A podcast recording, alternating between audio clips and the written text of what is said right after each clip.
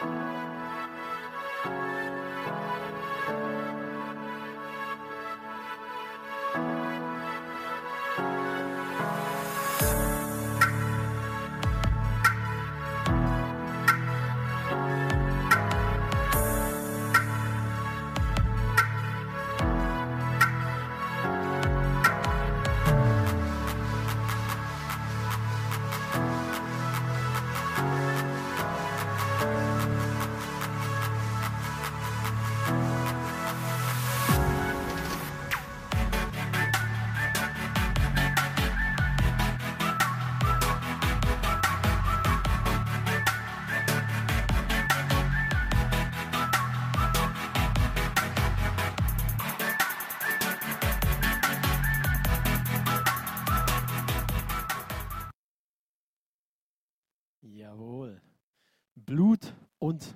Donner.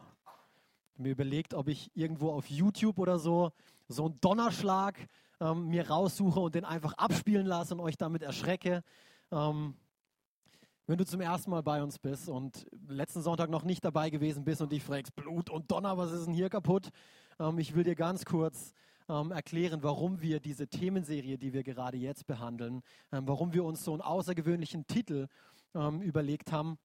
Diese Themenserie dreht sich ähm, unter anderem um die Apostelgeschichte im Neuen Testament der Bibel.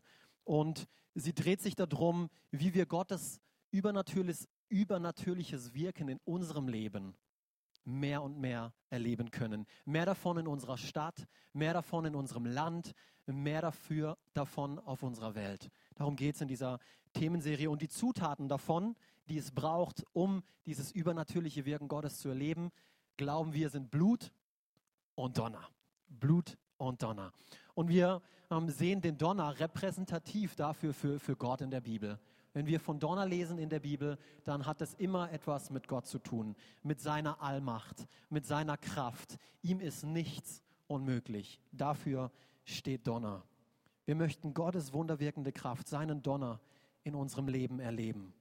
Und oh, wie sehr sehne ich mich danach, diese wunderwirkende Kraft, von der wir ähm, vor allem in der Apostelgeschichte und auch in den, in den Briefen im Neuen Testament lesen, wie sehr sehne ich mich danach, dass auch hier 3000 Menschen auf einen Schlag Errettung finden. Wie sehr sehne ich mich danach, dass Lahme wieder gehen können. Wie sehr sehne ich mich danach, dass Blinde wieder sehen können, dass Tote auferstehen. Das sind all diese Dinge, von denen wir in der Bibel lesen und die mich begeistern und die, die in mir einen, einen Hunger nach genau diesen Dingen wecken. Oh Gott, ich will das heute sehen. Ich will nicht nur, dass das Geschichten von damals sind, ich will das heute sehen. Und dieses, dieses Verlangen, dieser Hunger, ähm, der hat uns dazu bewegt, ähm, auch, eine Themenserie daraus zu machen, wo wir uns anhand von der Apostelgeschichte anschauen, ähm, eben anhand von Blut und Donner, ähm, wie das was das damit zu tun hat. Und Blut, haben wir gesagt, repräsentiert das Leben. Es repräsentiert unser Leben, dein Leben, mein Leben, unser Teil, den wir dazu beitragen können, damit es, damit Gott diese, diese wunderwirkenden Dinge in uns und durch uns hier auf dieser Erde tun können. Wir haben gesagt, wir bringen das Blut. Wir bringen das Blut und Gott bringt den Donner. Und während dieser Themenserie soll es um ein Gleichgewicht gehen zwischen diesen beiden Dingen, zwischen Blut und Donner. Was ist unser Teil? Was ist Gottes Teil? Wie passt das alles zusammen? Und wie gesagt, eines der besten Bücher dafür ist meiner Meinung nach die Apostelgeschichte, wo wir das so, so wirklich schmecken können, sehen können, wie ähm, diese, diese Jünger Jesu und auch weitere ähm, Menschen ihren Teil gebracht haben und Gott den Donner gebracht hat und das dazu geführt hat, dass außergewöhnliche Dinge passiert sind. Wir haben gerade letztes Connect-Gruppen-Trimester haben wir ähm, in unserer Connect-Gruppe dieses Buch auch durchgenommen, die Apostelgeschichte. Ähm, und ich war total begeistert davon, habe die Gemeinschaft so sehr geliebt und auch immer wieder von, von, von jedem anderen zu hören, hey, was liest du in dieser Bibelstelle? Und oh, das ist ja mega cool. Und was bedeutet das jetzt für uns ähm, in unserem Alltag? Wie können wir das umsetzen? Hat richtig Spaß gemacht, zusammen gemeinsam die Bibel zu studieren, Zeit miteinander zu verbringen und zu erfahren, hey, wie, wie ist es damals ähm, gelaufen und gewesen? Und wie der Claudio schon erwähnt hat, heute startet ein neues Connect-Gruppen-Trimester und wir haben eigentlich so viele Connect-Gruppen wie noch nie zuvor. Und auch von der Vielfalt her haben wir ein breit gefächertes Angebot, weshalb ich dich stark ermutigen will, als ein Pastor sei Teil von so einer Connect-Gruppe. Nutze diese Gelegenheiten, ähm, Teil von so einer, so einer Connect-Gruppe zu sein. Es gibt einen guten Grund, warum wir nicht nur Sonntagsgottesdienste als äh, Gemeinde anbieten, weil das ist der Ort, und du hast es vorhin auch so gut gebetet, Claudio, das ist der Ort, wo wir als Gemeinde glauben, hier wollen wir einen Rahmen schaffen, wo man Gott erleben kann, wo man ihm begegnen kann. Und das ist mein Gebet heute für dich, dass du diesem Gott erlebst, diesen Gott der Bibel, dass du ihm begegnest. Das ist, das ist, warum wir Gottesdienste feiern. Aber Connect-Gruppen sind dazu da, ähm, um Gemeinschaft auszuleben, um zusammenzukommen, ähm, eben wie die Bibel auch davon spricht. Sie haben sich nicht nur in ihren Tempeln versammelt, sondern sie kamen auch in ihren Häusern zusammen. Tag für Tag sogar. Gerade die, die, die ersten Christen haben das sogar täglich gemacht. Und genauso sollen unsere Connect-Gruppen ein Ort der Gemeinschaft und des Wachstums sein. Ich will dich wirklich ermutigen, eben wenn du noch kein Teil von einer Connect-Gruppe bist. Ich weiß sogar von, von jemandem, der ist Teil von drei Connect-Gruppen. Ähm, ihn muss man vielleicht ein bisschen bremsen und sagen, hey, hey, hey, ähm, ist ja gut. Ähm, aber hey, wenn, wenn, wenn er das auf dem Herzen hat, du kannst auch in mehreren ähm, Gruppen Teil davon sein. Aber informier dich im Anschluss des Gottesdienstes, geh rüber ähm, in, in, in unser Elements und sprich mit einem, der, der diese Badges anhat. Zurück zur Apostelgeschichte. Wenn du von der Bibel vielleicht überhaupt ähm, keine Ahnung hast, überhaupt nichts damit am Hut hast, ist völlig okay, dass du heute hier bist. Ähm, wenn du auch nicht weißt, was die Apostelgeschichte ist oder worum es da geht, ich will da kurz ein bisschen ausholen. Die Apostelgeschichte beginnt kurz nachdem Jesus Christus hier ähm, auf der Erde gelebt hat und gewirkt hat und gelehrt hat und letztendlich dann ans Kreuz gegangen ist für unsere Schuld, für unsere Sünde, ging Jesus ans Kreuz und er ist nach drei Tagen wieder auferstanden. Und dann nach seiner Auferstehung hat er sich 40 Tage lang, hat er sich circa 500 Menschen gezeigt, als, als Beweis dafür, hey seht, ich war tot, doch jetzt lebe ich wieder, ich bin auferstanden, ähm, hat es über 500 Menschen bewiesen und ist dann wieder zum, zum Vater im Himmel aufgefahren. Und genau an der Stelle setzt die Apostelgeschichte, ähm, setzt an, die übrigens von Lukas geschrieben wurde, der auch das, das Lukas-Evangelium schrieb. Und wir wollen heute von der Geschichte lernen eines Mannes, eines gelähmten Mannes, eines, eines Bettlers aus der Apostelgeschichte. Er war von Geburt an gelähmt und hat seinen Lebensunterhalt durchs Betteln verdient. Bis zu dem Tag, als diese geballte Ladung Blut, und Donner ihn so richtig erwischt hat. Lass uns hier mal gemeinsam lesen. Apostelgeschichte, Kapitel 3 geht's los, Verse 6 bis 7. Also dieser Mann sitzt hier von Geburt an gelähmt, noch, noch ein, bisschen, ein bisschen mehr Details muss ich euch geben, bettelnd vor dem Tempel oder wenn du es dir besser vorstellen kannst, vor dem Penny. Vielleicht kannst du damit mehr anfangen. Er sitzt auf dem Boden und Petrus und Johannes laufen da vorbei, sind ähm, drauf und dran, in den Tempel reinzugehen. Und dieser Bettler bittet auch sie um Geld. Er bittet auch sie um Geld. Und hier setzt jetzt diese Geschichte ein. Doch Petrus sagte, ich habe kein Geld für dich. Also er bittet ihn um Geld und Petrus antwortet ihm und sagt, hey, sorry, ich habe kein Geld. Und es macht, ich habe mir eigentlich auch lange die Frage gestellt, wieso hat er kein Geld? Und es macht für mich dann aber doch irgendwie Sinn, weil Jesus hat damals, als er seine Jünger in, in, in den Evangelien ausgesandt hat, hat er ihnen den Befehl gegeben, hey, ähm, wenn ihr geht, dann nehmt nichts mit. Nehmt nichts mit. Also es macht durchaus Sinn, dass Petrus hier wirklich kein Geld hat und ihn nicht angeflunkert hat und gesagt hat, nö, sowas habe ich nicht, das will ich dir nicht geben, mein Geld. Ähm, damit machst du eh nur Quatsch. Und er hatte wahrscheinlich wirklich kein Geld dabei. Aber seine Antwort ist, ist, ist, ist der Hammer. Aber ich habe was. Was ich habe, gebe ich dir. Im Namen von Jesus Christus von Nazareth, steh auf. Dann nahm er den Gelähmten an der rechten Hand und half ihm auf. Als er das tat, wurden die Füße und Knöchel des Mannes geheilt und erhielten ihre Kraft zurück. Könnt ihr den, Blut, äh, könnt ihr den Zusammenhang zwischen Blut und Donner schon erkennen? Petrus und Johannes taten ihren Teil. Was haben sie gemacht? Petrus hat selber gesagt, ich habe kein Geld, aber was ich habe, das gebe ich dir. Und er hat gesprochen, er hat im Namen Jesus zu ihm gesprochen, er hat ihm seine Aufmerksamkeit zuallererst einmal geschenkt, er gab ihm das, was er zur Verfügung hatte und ganz praktisch, er half ihm danach auch auf. Er ging hin und hat dann gesagt, so und jetzt helfe ich dir, komm, steh auf. Hat ihm auf die Beine geholfen und zack, hat der Donner eingesetzt. Und dieses Wunder ist passiert. Sie taten nicht, was sie nicht konnten. Sie gaben lediglich das, was sie konnten, was sie wirklich geben konnten.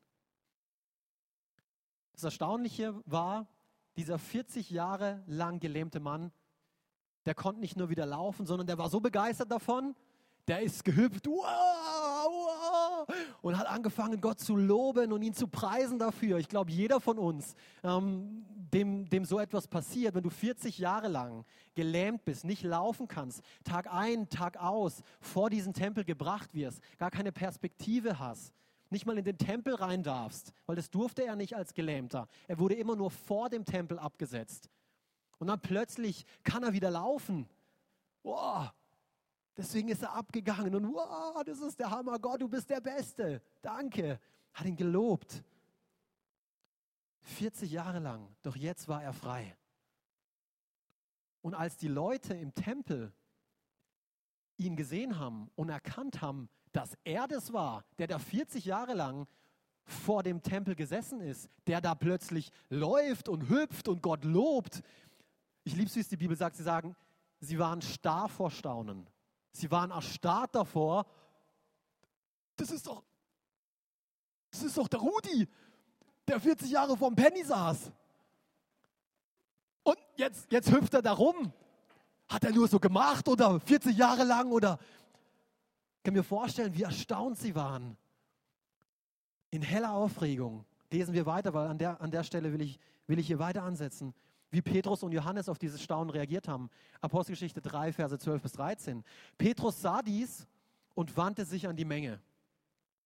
Hey, ihr da im Penny, ihr Menschen aus Israel, sagte er, was ist daran so erstaunlich? Ich liebe die Bibel. Was ist daran so erstaunlich, dass der jetzt plötzlich gehen kann? Er war ja nur 40 Jahre gelähmt. Warum starrt ihr uns so an, als hätten wir diesen Mann aus eigener Kraft und Frömmigkeit geheilt. Es war nicht ihre Kraft, es war nicht ihre Frömmigkeit, die diesen Mann verholfen hat, wieder zu gehen. Sie taten ihren Teil, aber die Kraft kam von Gott. Vers 13, es ist der Gott Abrahams, hier erklären sie es, der Gott Isaaks und der Gott Jakobs, der Gott aller unserer Vorfahren, der seinen Knecht Jesus durch diese Tat verherrlicht hat. Den Jesus, den ihr den Römern ausgeliefert und vor Pilatus verleugnet habt, obwohl Pilatus ihn freilassen wollte. Mit anderen Worten sagt er, es war nicht bloß aufgrund dessen, von dem, was wir getan haben, dass dieser Mann wieder gehen kann. Ja, wir haben unseren Teil getan. Wir haben unser Blut gebracht. Aber Gott hat seinen Donner dazugegeben. Gott hat seine Kraft dazugegeben. Und das, diese Kombination, ließ diesen Mann wieder gehen. Seht ihr diese Wechselwirkung von, von, von Blut und Donner? Und Petrus nutzt diese Gelegenheit und die, und die Aufmerksamkeit dieser Zuhörer, um ihnen gleich auch noch von Jesus zu erzählen und ihnen zu sagen, hey, übrigens, dieser Jesus, ähm, was, der hat einiges für euch getan der ist für euch gestorben, für eure Sünden. Das ist der lang verheißene Messias, auf den ihr eigentlich schon so lange wartet. Aber ihr habt ihn ans Kreuz gebracht. Das hat er ihnen auch gleich mitgegeben. Ihr wart es, die ihn habt töten lassen. Und er predigte und predigte und predigte, keine Ahnung, wie lange er gepredigt hat. Aber es hat auf jeden Fall nicht lange gedauert, bis wir im Kapitel 4 weiterlesen, dass das die, die, die religiösen Führer der damaligen Zeit natürlich auch mit ins Geschehen gebracht hat. Die haben auch davon gehört. Das hat sich in ganz Jerusalem rumgesprochen. Klar, wenn da plötzlich jemand, der 40 Jahre lang gelähmt war, wieder gehen kann, das hat sich rumgesprochen. Und so die religiösen Führer haben es mitbekommen und haben mitbekommen, dass sie auch von diesem Jesus erzählen und dass sie das mit ihm in Verbindung bringen. Und da waren sie, da hatten sie Angst. Und sie ließen sie gefangen nehmen und verhörten sie, also diesen Petrus und diesen Johannes. Apostelgeschichte 4, Vers 7. Sie ließen Petrus und Johannes hereinbringen. Da ging es jetzt zum Verhör und fragten sie, und das ist eine sehr gute Frage, passt gut auf jetzt hier. Wer hat euch für das, was ihr getan habt, die Kraft und den Auftrag gegeben? Wer? Wer war das, der euch dazu autorisiert hat, das zu tun? Später lesen wir interessanterweise nämlich davon, dass sie erkannt haben, wie können diese Jünger mit so einer Vollmacht predigen und reden und auftreten, obwohl sie doch überhaupt keine gebildeten, ähm, unterrichteten ähm, Menschen im Gesetz waren wie sie selbst. Sie waren neidisch, sie hatten Angst davor, weil Petrus und Johannes wurden nicht von Kind auf unterrichtet nach den, nach den ähm, alten Schriften im, im Testament. Und doch waren sie kühner und mutiger und hatten eine Kraft. Und sie wollten wissen, wer hat euch das gegeben? Wer hat euch dazu autorisiert? Wir waren es nicht. Wer war das? Wer gab euch diesen Auftrag? Das ist eine außerordentlich wichtige Frage, die, die mich zum eigentlichen Thema für heute und wieder zurück an den Anfang der Apostelgeschichte führt. Wer gab ihnen diese Kraft? Und welchen Auftrag wurde ihnen erteilt? Hier am Anfang von der Apostelgeschichte lesen wir nämlich davon. Hier wieder dieser Übergang. Jesus ist gerade noch da, gibt seine letzten Worte jetzt an die Jünger weiter. So hier wieder zurück zur Apostelgeschichte 1. Lesen wir hier gemeinsam einmal. Es war bei einer gemeinsamen Mahlzeit. Wies, ihr, wies er sie an, Jerusalem vorläufig nicht zu verlassen, sondern die Erfüllung der Zusage, das ist eine Erfüllung oder die Zusage, die ist aus dem Alten Testament, aus dem Joel, wenn ihr das nachlesen wollt, Joel Kapitel 3, abzuwarten, die der Vater ihnen gegeben hatte. Und hier finde ich so interessant. Ich habe darüber ja bereits mit euch gesprochen. Er hat öfters mit seinen Jüngern darüber gesprochen, ohne dass sie das verstanden haben zum damaligen Zeitpunkt. Was will der überhaupt von, von uns? Ähm, Verheißung, die kommen wird und ähm, Heiliger Geist und äh, keine Ahnung, was das jetzt bedeutet. Im Matthäus, im Lukas und im Johannes hat er davon gesprochen. Und dann geht es hier weiter, Vers 5. Johannes, und das hat er zu ihnen damals schon gesagt, Johannes hat mit Wasser getauft. Ihr aber werdet mit dem Heiligen Geist getauft werden. Und das schon in wenigen Tagen. Diese Ankündigung führte dazu, dass die Apostel, als sie ein weiteres Mal mit Jesus zusammen waren, ihm die Frage stellten, Herr, ist jetzt die Zeit gekommen, in der du das israelitische Reich wiederherstellst? Wir haben nicht verstanden, was meint dieser Jesus jetzt? Auf was sollen wir denn warten und was passiert dann genau? Und Jesus gab ihnen zur Antwort, es steht euch nicht zu, Zeitspannen und Zeitpunkte zu kennen, die der Vater festgelegt hat und über die er allein entscheidet. Und hier jetzt einer der wichtigsten Verse in dem Zusammenhang für heute. Aber wenn der Heilige Geist auf euch herabkommt, werdet ihr mit seiner Kraft ausgerüstet werden. Und das wird euch dazu befähigen, meine Zeugen zu sein. In Jerusalem, in ganz Judäa und Samarien und überall sonst auf der Welt, selbst in den entferntesten Gegenden der Erde. Oder wenn ich die offene Tür-Version ähm, der Bibel nehmen soll, hat, hat Jesus hier Folgendes gesagt.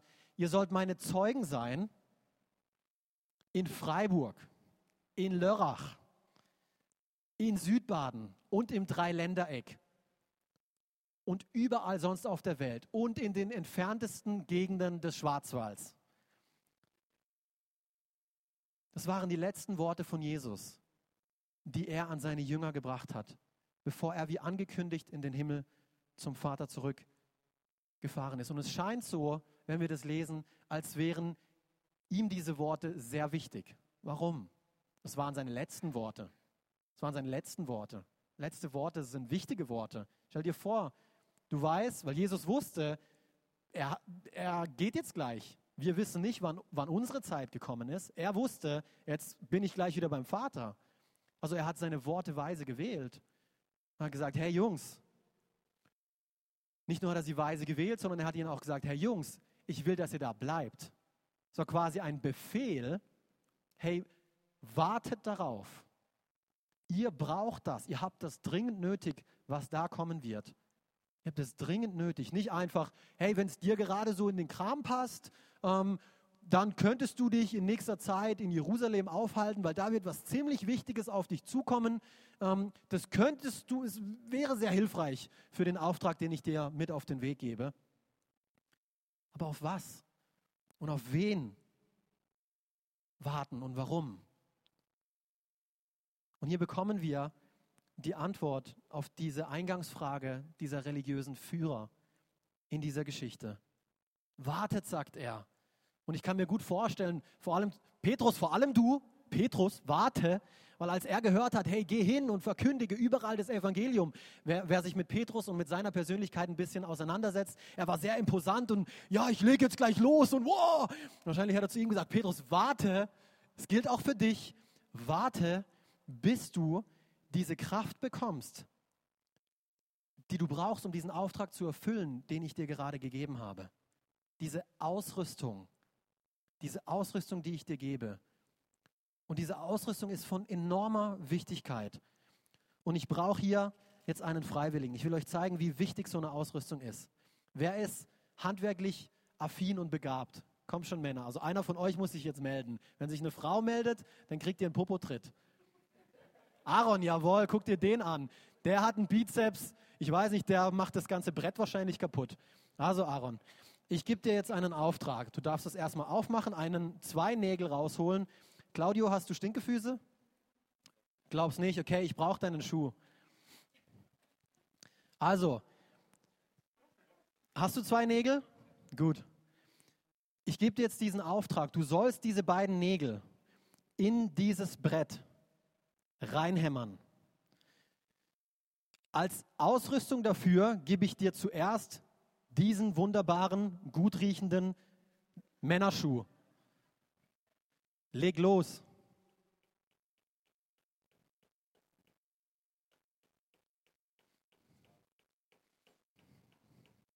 Was ist los? Was ist kaputt? Kannst du nicht mal einen Nagel in ein Brett reinhämmern? Ihr Frauen würdet es besser machen, oder? Ihr hättet hochhackige Schuhe, gell? Das wird deswegen wird es wahrscheinlich besser gehen. Okay, jetzt gebe ich dir denselben Auftrag, aber ich gebe dir die richtige Ausrüstung dafür. Versuch den anderen Nagel bitte mit dem Hammer reinzuhämmern. Da fliegt der andere sogar wieder raus, habt ihr gesehen? Danke, Aaron. Die richtige Ausrüstung ist so wichtig. Sie ist so wichtig. Jesus wusste das. Jesus wusste, er hat ihnen einen Auftrag gegeben und mit diesem Auftrag hat er gewusst, brauchen sie die richtige Ausrüstung, um diesen Auftrag zu erfüllen. Und doch versuchen viel zu viele Christen, ohne diese Ausrüstung diesen Auftrag zu erfüllen. Und die Folgen davon sind fatal.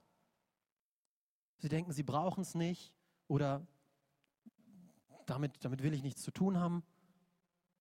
Aber Jesus ist es wichtig. Jesus weiß, was gut für uns ist. Er weiß, was wir brauchen, wenn er uns einen Auftrag gibt. Und übrigens, dieser Auftrag hat sich nicht verändert. Wir haben gerade die offene Tür-Version gelesen. Heute heißt es für uns vielleicht nicht Samaria, aber es heißt Freiburg, Dreiländereck, die entferntesten Gegenden des Schwarzwaldes. Dieser Auftrag gilt. Genauso wie die Ausrüstung. Genauso wie die Ausrüstung, die wir brauchen, um diesen Auftrag zu erfüllen. Also nachdem wir jetzt erkannt haben, wie wichtig Jesus dieses Anliegen war und wie dringend nötig wir diese Ausrüstung haben, lasst uns mal von, von diesem Tag lesen, an dem Gott diese Kraft, diese Ausrüstung gegeben hat. Apostelgeschichte 2, Verse 1 bis 4, weil hier lesen wir nämlich davon, am Pfingsttag waren alle, und es waren ungefähr 120 Jünger, also mindestens 120 Jünger, ähm, laut der Bibel, waren da zusammen. Ähm, die waren versammelt, also ziemlich großes Haus, in dem sie versammelt waren. Und plötzlich ertönte vom Himmel her ein Brausen wie das Rauschen eines mächtigen Sturms. Der Donner war am Entstehen. Der Donner war am Entstehen und erfüllte das ganze Haus, in dem sie versammelt waren.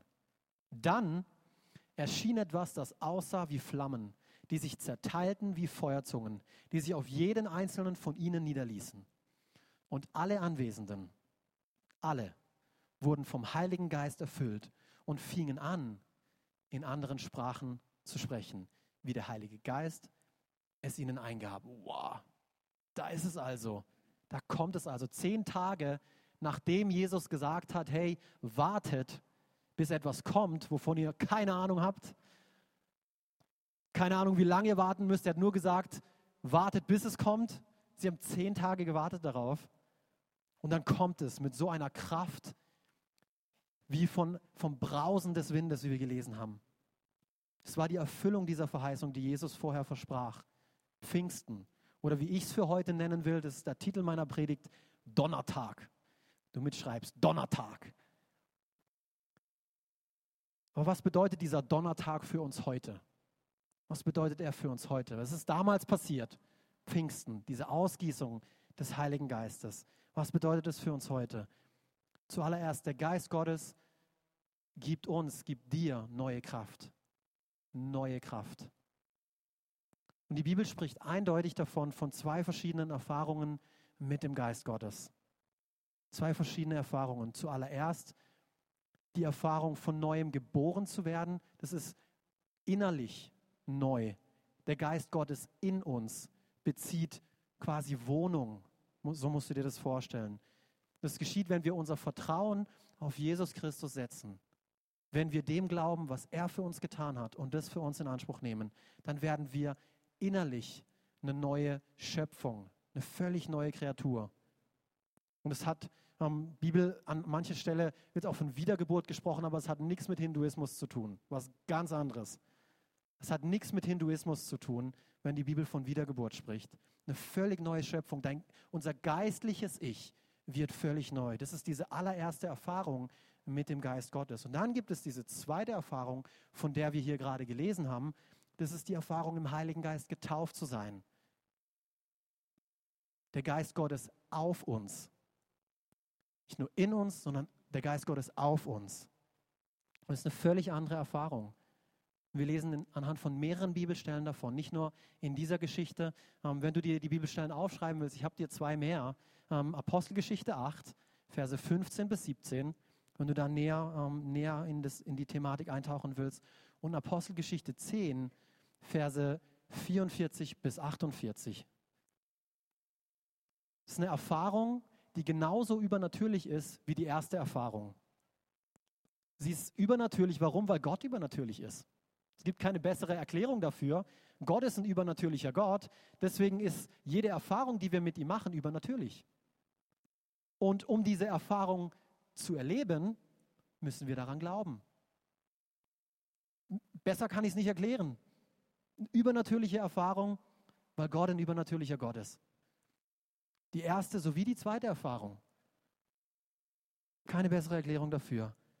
Aber dennoch sind beide Erfahrungen für jeden Menschen möglich. Egal, egal ob Rasse, egal ob Herkunft, egal woher du kommst, egal ob du schon mal davon gehört hast oder ob du bisher dich dagegen mit Händen und Füßen gewehrt hast. Die Bibel sagt es nicht ich. Sei nicht sauer auf mich, dass ich darüber spreche. Ich sage nur, was in der Bibel steht.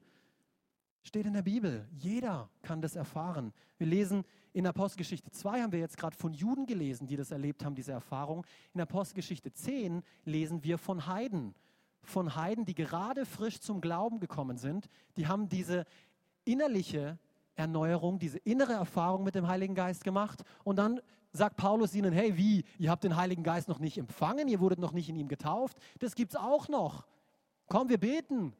Und dann haben sie diese Taufe im Heiligen Geist auch erlebt. Nichts damit zu tun, ob du Jude bist, woher du kommst. Jeder kann das für sich in Anspruch nehmen, weil jeder wurde dazu beauftragt, hinzugehen und Zeuge Jesu zu sein. Deswegen braucht auch jeder diese Ausrüstung. Jeder braucht das. Und es ist interessant, im, im, im Griechischen, das Neue Testament wurde im Griechischen geschrieben, diese, diese Kraft, von der da Jesus spricht, die wird im Griechischen mit dem Wort Dynamis, wird sie beschrieben. Und davon leiten wir das Wort Dynamit ab. Dynamit.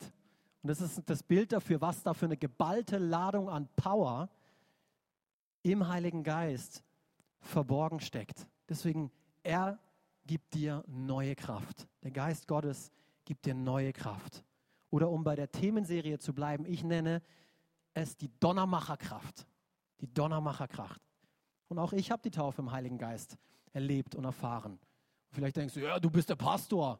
Du brauchst es, du brauchst diese Ausrüstung. Aber ich habe es mit 19 auf einer Jugendfreizeit gehabt. Da war ich noch nicht Pastor. Da war ich goof hinter den Ohren und habe alle möglichen Dinge gemacht, die mit Kirche eigentlich noch nicht wirklich was am Hut hatten. Ich habe es trotzdem erleben dürfen. Ich bin sehr dankbar dafür. Was bedeutet dieser Donnertag für uns heute? Zweitens, der Geist Gottes weckt neue Wünsche. Er weckt ein neues Verlangen in uns. Galater 5, Vers 17. Die alte sündige Natur liebt es, Böses zu tun. Genau das Gegenteil von dem, was der Heilige Geist will. Der Geist weckt in uns Wünsche, die den Neigungen unserer sündigen Natur widersprechen. Diese beiden Kräfte liegen in ständigem Streit miteinander, sodass ihr nicht das tun könnt, was ihr wollt. Es sind zwei Kräfte in unserem Werk. Und der Heilige Geist ist es, der uns einen neuen Wunsch, ein neues Verlangen gibt. Vielleicht bist du heute hier und du sehnst dich nach einem neuen Verlangen, nach einem neuen Feuer, das auflodert, brennt für Gott. Vielleicht hast du diese Erfahrung, diese zweite Erfahrung noch nicht gemacht. Vielleicht hast du sie gemacht und du bist, du hast es, du hast diese Flamme ausgehen lassen. Am Ende des Gottesdienstes will ich gemeinsam mit dir beten, dass diese Flamme wieder auflodert. Dass diese Flamme wieder auflodert. Weil Verlangen, ein Wunsch, dieses Wollen, da ist so viel Kraft. In der Willenskraft steckt so viel Power. Deswegen will sie uns der Heilige Geist auch geben. Philippa 2, Vers 13. Denn Gott bewirkt in euch den Wunsch, ihm zu gehorchen. Und er gibt euch auch die Kraft zu tun, was ihm Freude macht. Vom Wollen, nee, vom, vom Sollen zum Wollen. Das ist das, was der Heilige Geist in uns bewirkt. Ja, ich soll in die Gemeinde kommen. Ja, ich soll die Bibel lesen. Ja, ich soll. All das ist gut, aber Gott will, dass du es willst. Gott will, dass du es wirklich willst. Dass dir niemand die ganze Zeit in den Popo treten muss und sagen muss, komm, komm, komm, sondern, hey Gott, ich will heute Zeit mit dir verbringen. Ich will heute von dir hören. Ich heb heute meine Hände zu dir, weil ich will, dass du mir begegnest. Ich will. Da liegt so viel Power da drin und der Heilige Geist möchte sie dir, er möchte sie mir geben. Psalm 20, Vers 5. Er erfülle die Wünsche deines Herzens und lasse alle deine Pläne gelingen. Und ich mag die Frage, die ich das erste Mal von Pastor Will gehört habe, in Bezug auf diesen Bibelvers. Er hat die Frage gestellt, wenn Gott alle Wünsche deines Herzens erfüllen würde, was würde er zu erfüllen haben? Wenn Gott alle deine Wünsche, die du in deinem Herzen trägst, weil er will, er will, wenn er sie erfüllen soll, was würde er vorfinden? Was sind die Wünsche, die du in deinem Herzen hast? Ich mag diese Frage. Und er fragt weiter, und wenn er alle deine Pläne gelingen lassen würde, würde er viel zu tun haben? Hätte Gott viel zu tun bei dem, was du dir vornimmst für dein Leben? Oh, er hat so viel, er hat so viel vorbereitet für dich. Gott hat so viel vor für dein Leben. Erlaube es ihm, dieses Verlangen durch den Heiligen Geist auflodern zu lassen in dir. Gott möchte dir einen neuen Hunger geben, ein neues Verlangen für Dinge, die auch ihm wichtig sind. Dritter Punkt für heute. Der Geist Gottes hält neue Abenteuer für uns bereit. Oh, jetzt wird's spannend. Neue Abenteuer. Geist Gottes hält neue Abenteuer für uns bereit. Eins ist klar, wenn wir vom Wind sprechen, und Wind ist immer auch ein Bild in der Bibel für den Heiligen Geist. Wind ist immer ein Bild für den Heiligen Geist. Wind ist unberechenbar, oder? Er verändert seine Richtung, er verändert seine Geschwindigkeit, er ist unberechenbar. Und trotz diesem technologischen Zeitalter, in dem wir uns befinden, trotz Dopplerradar und Wetterstationen, wir bekommen es immer wieder mit, wie der Wind uns überrascht Wie er plötzlich, plötzlich haben wir ganz anderes Wetter, plötzlich haben wir eine ganz andere Windrichtung, plötzlich haben wir, plötzlich ist es ganz anders. Warum? Weil er unkontrollierbar ist, weil er, unberechen, weil er unberechenbar ist. Nicht unkontrollierbar, unberechenbar. Und so ist es auch mit dem Heiligen Geist. In manchen Sachen, und das liebe ich, in manchen Sachen ist Gott sehr berechenbar. Er ist sehr berechenbar. Wir können darauf vertrauen, auf seine Treue. Wir können darauf vertrauen, auf seine Liebe. Wir können darauf vertrauen, dass er uns so annimmt, wie wir sind. Darauf kannst du vertrauen. Darin ist Gott berechenbar. Das hat er uns durch sein Wort wieder und wieder und wieder zu verstehen gegeben. Und er hat auch Taten folgen lassen. Er gab seinen Sohn. Deswegen, wir können darauf vertrauen. Da ist Gott berechenbar. Aber es gibt mancherlei Stellen, weil der Heilige Geist wurde uns als unser Begleiter, als unser Beistand gegeben. Und manchmal kann er wie der Wind unberechenbar sein. Wenn du dir die Wunder anschaust, die Jesus gewirkt hat hier auf der Erde, auch er hat diese Taufe im Heiligen Geist, wenn du die Bibel eigentlich studierst, hat er sie erlebt. Er wurde nicht nur im Wasser getauft, sondern diese, diese Taube, die auf ihn herabkam, war Symbol dafür, für diese Taufe im Heiligen Geist. Jesus hat es erlebt. Hat er das gebraucht? Er hat gesagt, hey, ich, ich, ich, ich tue das als, als Vorbild für das, was nach mir kommt. Er war ein Vorbild für uns darin. Und wenn wir sehen, wie er Wunder gewirkt hat, manchmal hat er gesprochen, manchmal ist er hingegangen, hat auf dem, das hat er nur einmal gemacht, ist er hingegangen, hat auf den Boden gespuckt. Wenn du später zu mir kommst und sagst, Alex, ähm, hey, komm, kannst du mit mir gemeinsam für, für meine Schulter beten oder so? Und ich würde auf den Boden spucken und würde dann diesen Brei nehmen und ihn auf deine Schulter schmieren. So hat Jesus geheilt. So hat er Wunder gewirkt.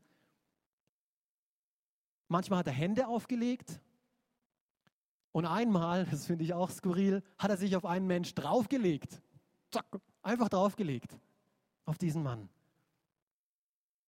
Wir Menschen, wir lieben Formeln, oder? Wir lieben Berechenbarkeit. Vor allem wir Deutschen. Regeln. Es gibt uns Sicherheit. Und wir wissen, wenn ich das tue, kommt das auf mich zu. Aber der Heilige Geist will unser Vertrauen. Deswegen ist er unberechenbar. Er will, dass wir ihm vertrauen. Hey, vertraust du mir? Ich möchte gerne, dass, dass, dass du das tust. Sag das dieser Person. Hey, gib das. Hey, lass das. Ja, aber ich weiß nicht, was dann passiert, was wird diese Person von mir denken. Vertraust du mir? Vertraust du mir? Das ist es, was der Heilige Geist möchte. Wann er will und auf die Art und Weise, wie er es für richtig hält. Das ist unser Teil. Das ist unser Blut, was wir bringen dann sorgt er für den Donner. Dann sorgt er für den Donner. Wir bringen das Blut und er bringt den Donner. Ich weiß nicht, ob du das wusstest. Der Pastor Will hat letztes Mal schon angefangen, darüber zu erzählen, wie der Donner zustande kommt. Ich will über den Knall des Donners noch kurz sprechen. Weil der Knall des Donners, der entsteht eigentlich durch einen immensen Druck durch einen immensen Druck, der in der Luft entsteht.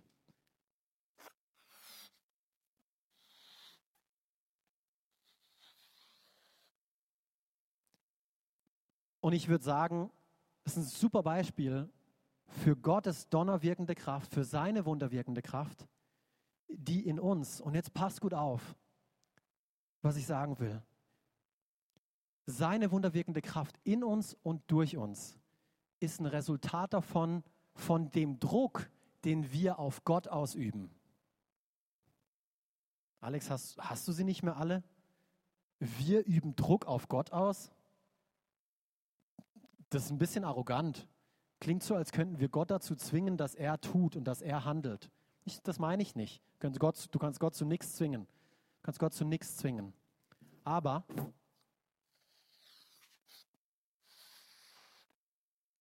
wir können durch unser Blut, eigentlich wovon ich spreche, ist, ist ziemlich demütig. Wir können durch unser Blut, zum Beispiel, brauchst du ein finanzielles Wunder, dann gib. Weil Gott sagt, gib, so wird dir gegeben. Das ist dein Blut, das ist dein Teil, den du tust. Du gibst im Vertrauen darauf und er bringt den Donner. Er gibt zurück. Das ist das, was er sagt. Du brauchst einen Donnertag-Moment in deiner Beziehung. Vergib. Das ist dein Blut. Liebe bedingungslos. Das ist dein Blut. Und Gott bringt den Donner. Jemand braucht Heilung. Dann leg Hände auf. Dann bete. Glaube. Sei gehorsam. Das ist dein Blut.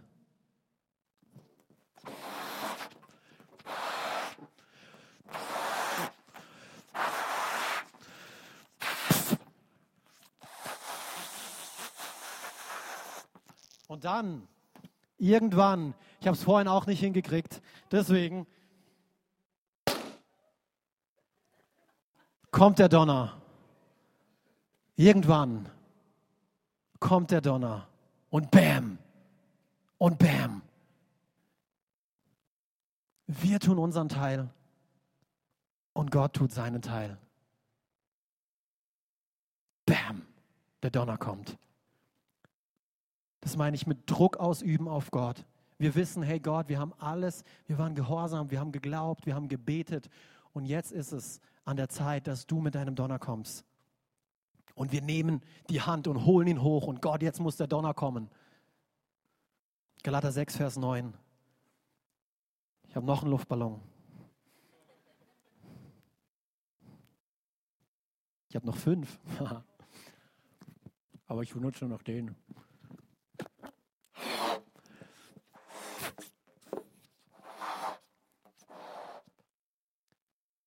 Deshalb werdet nicht müde zu tun, was gut ist. Lasst euch nicht entmutigen und gebt nie auf. Gib jetzt noch nicht auf. Gib jetzt noch nicht auf. Gib jetzt noch nicht auf. Denn zur gegebenen Zeit werden wir auch den entsprechenden Segen empfangen. Zur gegebenen Zeit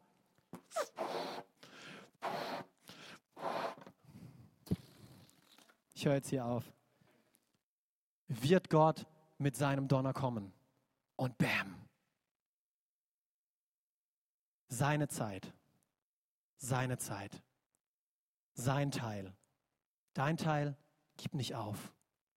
Werd nicht müde, das zu tun, was gut ist, was richtig ist.